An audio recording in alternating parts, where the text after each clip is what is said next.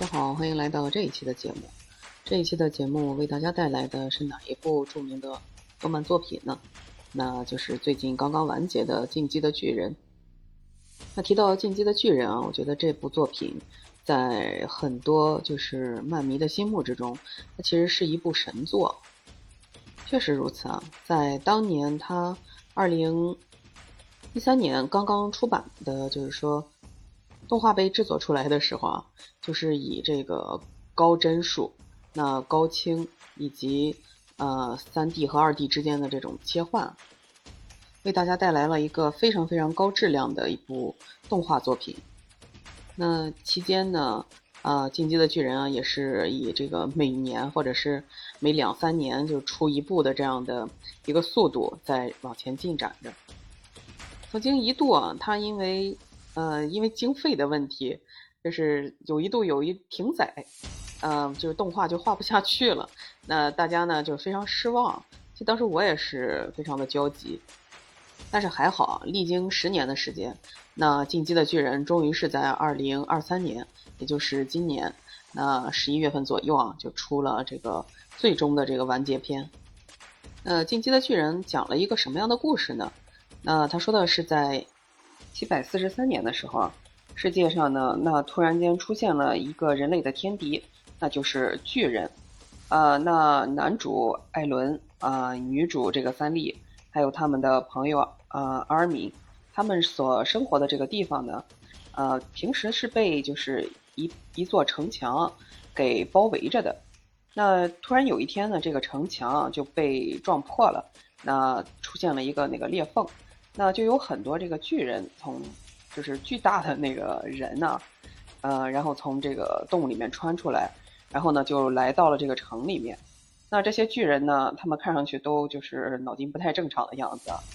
呃，之后呢，他们就开始吃这些呃普通的这个人类。那艾伦呢，他亲眼看着自己的母亲那被这个一个巨人给吃掉了。那之后呢，艾伦呢就加入到了这个幺零四七的这个训练兵团里，那学习跟巨人的这个战斗。之后呢，艾伦发现自己其实也可以变身巨人。那同时呢，他在他们这个就是小队的成员之中啊，在跟巨人作战之中，发现了原来自己这个兵团里的啊有三个同伴啊，他们其实就是当时破坏这个城墙的这个巨人。那也就是这个始作俑者和背叛者。之后呢，在经历了一系列的战斗之后啊，呃，不仅是艾伦，那包括三笠和阿米，他们同时也都觉醒了这个巨人的这个能力。那在这一季故事的结局呢，呃，这个艾伦他就觉醒了这个自己这个始祖巨人的这个力量啊，然后他想出了一个让所谓的这个城市。永远和平的一个方法，那就是踏平这个城墙之外所有的这个土地，那用这个所有的超大型巨人啊，去杀光这个 所有城墙之外的这个人，那这样才能换来，呃，整个城墙里的人的这个和平。那故事的最后呢，呃，三笠和阿尔敏变身为巨人，以及其他的兵团 以及那个马来的那个兵团的。人员啊，就是大家所有的人都联合起来，一起来阻止艾伦。最终呢，是将艾伦的头砍下来。他们亲手终结了战争，也挽救了墙外的人。对于这个结局啊，其实争议比较大，尤其是男主艾伦，他作为一个怎么说热血漫画的这个主角啊，一般通常情况之下的话，这个主角一般是不会。呃，就是最终挂掉的，并且呢，他的这个行为一直就被人诟病了，呃，需要就是践踏或者说杀死其他的生命，来挽救自己这个城市里的这个人啊，有那么一点儿这个以暴制暴的感觉。撇开这些不谈，其实《进击的巨人》，我在看这部动漫的时候，呃，就是引起了我很大的这个怎么说呢？呃，当时我在看这部剧的时候，就是会觉得它这个城墙的这个设定就非常的，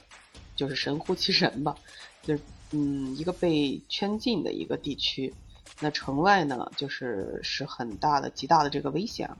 那为了保护所谓的人类，为了保护这一方水土，那不得不建起一个高墙。可是这个高墙究竟是一个围城呢，还是说真正的能够保护这些人呢？这个我觉得是一个疑问。那另外大家都在说，这个原作者他一直就是强调的，究竟是反战呢，还是反呃反战败呢？这个一直都被大家在讨论着。那结合当下的这个，我们知道现在的时局非常的动乱啊，以巴以战争啊一直在持续着。那以色列呢，通过这一场战争，以前大家都认为哈马斯啊是一个怎么说恐怖组织，那他们非常极端，他们有一些自杀性的这种爆炸也好。还有一种自杀性的这种袭击也好，他们被定义为世界上最恐怖的这个组织之一啊。但这次巴以冲突之后，我们看到哈马斯也好，还是巴勒斯坦也好，他们就像是《进击的巨人》之中的被城墙围住的这个埃尔迪亚人。那么，如果说呃这一些人啊，他们想要获得一些权益，那想要就是离开这个城邦。想要去获得一些所谓的人权和自由，那他们似乎就只剩下了仇恨与这个报复。为什么这样说呢？那就要从以色列和巴勒斯坦这个地缘战争要说起了。呃，怎么说呢？就是以色列这个国家，它我们都知道它是犹太教的一个犹太人犹犹太民族啊。最初的时候建国是犹太民族。那在就是远古的时候，在这里确实建立了一个以色列国。那之后呢，他们是被驱逐，那离开了这个啊，也就是耶路撒冷。之后呢，辗转呃辗转到世界各地吧。二战结束之后呢，那犹太复国主义啊，就一直在全球盛行。那世界上很多的这个犹太富豪，还是说犹太民族的这个人。他们呢就一直希望回到这个耶路撒冷，那重新把这个国家，就是说在这里建设这个以色列国。那但是，呃，由于这个历史的原因啊，那这个地区呢一直就是被这个阿拉伯国家就是占领着。那大家一直在这个地方生活了近千年的时间，那他们就认为这个地方确实应该是自己的一个国土。那以色列人的回归，那究竟孰对孰错啊？孰是孰非？我觉得很难用一两句话去说明。但是事情的结局就是，以色列确实成功的在耶路撒冷这片地区复国。那同时呢，他们非常忌惮这个巴勒斯坦这个国家，也认为他们非常难以管理，所以就修建了一道边防墙，那也就是这一道加沙墙。那这道墙呢有七十公里长，那高达八米，呃围围着的面积呢仅有三百多平方公里，但在这个非常狭小的这个城市里，却居住着二百六十七万的巴勒斯坦人，并且以色列人呢控制了加沙的水电，啊还有整个城市就是进出的这个控制权啊，所以呢这个地区也嗯也就是说这个城啊围。围起来的这座城，那就被形容为一个露天的监狱。那有一些想要争取这个权益的哈马斯啊，那他们就必须说采取这种什么自杀性的袭击啊什么的之类的，引起整个啊所谓的一种报复。呃，那这一次怎么说呢？以色列跟巴斯坦的这个战争啊，是进入到了一种嗯非常残酷、非常白热化的一个状态。我们看到很多很多的这个地方进行了一种无差别式的轰炸，很多儿童啊，很多的这个成年人也好，还是儿童也好，都在这个战争之中失去了生命。那有一些，嗯，就是说留下来的这个孩子也好，怎么样也好，他们在很小的时候就会说：“那你以色列人炸毁了我的家园，那无论如何，只要我活着，我就会对你们进行报复。”